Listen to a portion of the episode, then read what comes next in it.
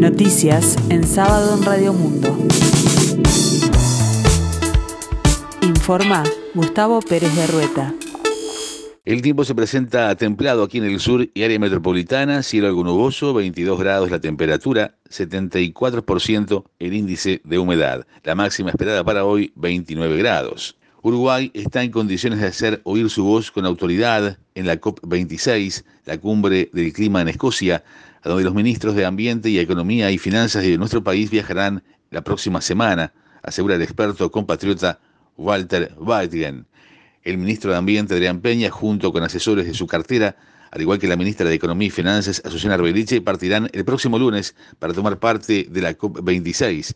Desde este sábado 30 de octubre hasta el 12 de noviembre, delegaciones de casi 200 países se reunirán en Glasgow, Escocia, para tomar acciones que frenen la emergencia climática. La COP26, Conferencia de Naciones Unidas sobre Cambio Climático, debería reforzar su compromiso para la reducción de emisiones de gases de efecto invernadero. También se esperan compromisos sobre la eliminación del carbón como fuente de energía, incentivar el uso de automóviles eléctricos y fondos para la protección de los ecosistemas y la biodiversidad.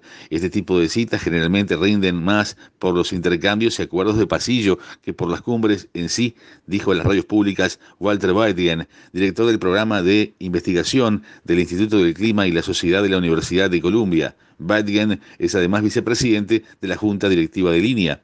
A la ministra de Economía la acompañan Marcelo Cafera, asesor, experto en economía ambiental, y Germán Camil, director de la Unidad de Gestión de Deuda y la presencia de Camilo obedece a que Uruguay trabaja en la emisión de bonos soberanos sostenibles y la propuesta será compartida y evaluada junto a expertos de la temática en Glasgow.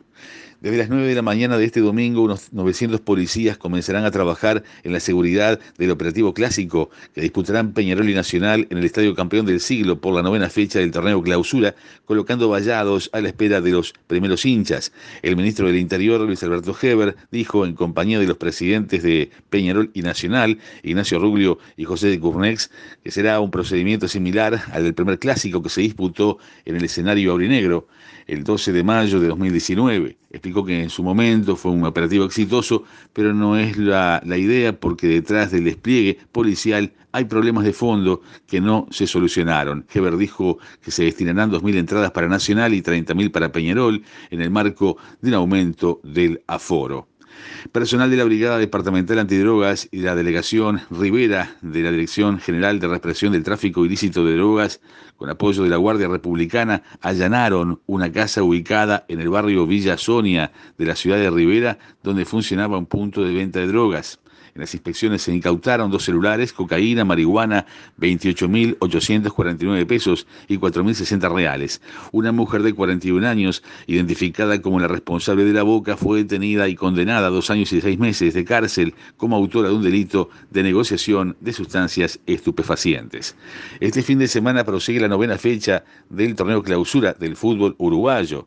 Este sábado se destacan los partidos Boston River, River Plate a las 10 horas 15 minutos, Fénix Cerro Largo, a las 12.30, Sudamérica Deportivo Maldonado a las 16 horas, Plaza Colonia Progreso a las 18.15 horas y Montevideo City Torque Villa Española a las 20.30 horas. Mañana, domingo, se disputará el encuentro clásico Peñarol Nacional a la hora 16.